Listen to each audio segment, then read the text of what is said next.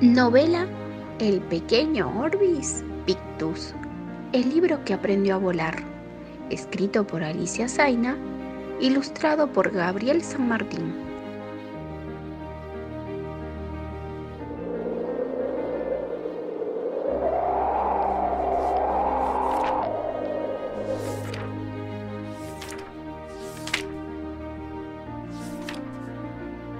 Capítulo 1 el sueño de Orbis. Esta es la historia de un libro muy pequeño que tenía un sueño enorme. Todos tenemos nuestros sueños, ¿verdad? Y lo bueno de los sueños es que nos hacen imaginar cosas lindas que queremos lograr. Y a veces parece que nos dicen, dale, vos podés, anímate. Algo así le pasaba al pequeño libro de esta historia, que quería, quería y quería, más que nada en el mundo, recorrer todo el mundo. Ya les dije que era un pequeño, pero que su sueño era enorme. El problema era que vivía en el estante más alto de una antigua biblioteca pública y nunca se movía de allí. Alguien, una vez, lo había puesto en ese lugar, lejos de todos los demás libros de diferentes tamaños y colores que llenaban las distintas repisas de la biblioteca.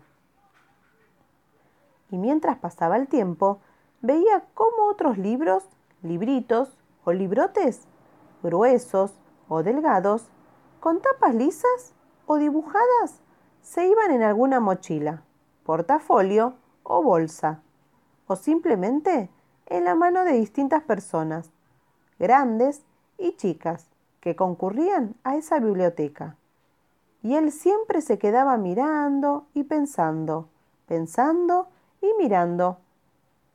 Hasta que un día, quizás porque lo pensó demasiado fuerte, le salió un grito, un poco desafinado, eso sí, que decía, ¡Qué lindo! Se van a recorrer el mundo. Yo quiero recorrer el mundo como ellos. Bueno, bueno, tanto como recorrer el mundo, no creo. Me parece que se van por aquí cerquita y después vuelven. Uy, parece que aprendí a hablar. Y alguien me escuchó y me contestó. Pero, ¿quién me contestó? Aquí, pequeño, del otro lado del estante. El librito vio que la voz venía de un libro grande viejo y bastante destartalado, recostado del otro extremo de la repisa. ¡Guau! ¿Vos también sabés hablar? Todos los libros sabemos hablar, pequeño. Estamos llenos de palabras. Le hablamos a la gente que nos lee. Pero, ¿por qué a mí nadie me lee? ¿Y a vos? Nunca vi que te fueras a recorrer el mundo. Creo que ahora nadie me lleva ni me lee porque estoy un poco viejo. ¿Ves cómo mis tapas están gastadas? El librito miró a su compañero de estante y vio que tenía razón. Sus tapas, que alguna vez habían sido verdes, estaban descoloridas y con los bordes un poco deshilachados. También perdí algunas hojas y me parece que la gente no me necesita tanto como antes. Soy un diccionario. ¿Sabes? Y ahora la gente prefiere usar la computadora. ¿Qué es un diccionario?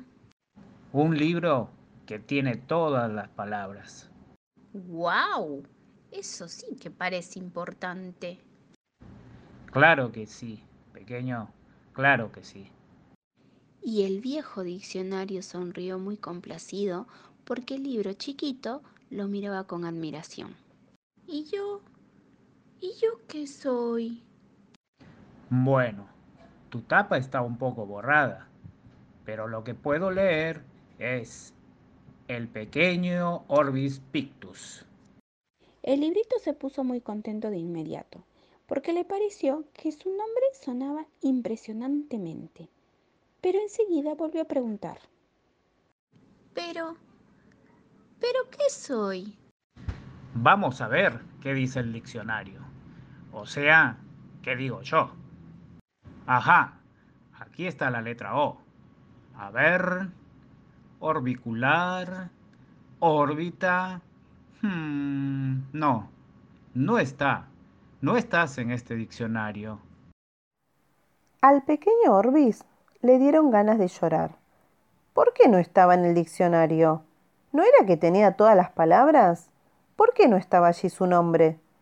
Y se ve que su cara, o sea, su tapa, reflejó su preocupación, porque el viejo libro le dijo de inmediato No te pongas triste, pequeño Orbis, que no estés en este viejo diccionario no quiere decir nada malo. Pero, ¿no me dijiste que tenías todas las palabras? Oh, sí, pero los diccionarios somos de distintos tipos. Algunos, como yo, tenemos muchas palabras, pero no las que son nombres. Y el tuyo suena muy importante, ¿verdad?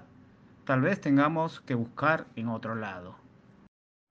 El pequeño Orbis se quedó muy impresionado por las cosas que sabía su nuevo amigo, y también curioso. ¿Dónde iban a buscar si ellos no se movían nunca de allí? El viejo diccionario carraspeó y tratando de hablar con voz fuerte y clara, preguntó. ¡Hey! ¿Alguno de los enciclopédicos me puede decir qué es un Orbis Pictus? El corazón de Orbis latía con toda su fuerza. Estaba a punto de descubrir quién era.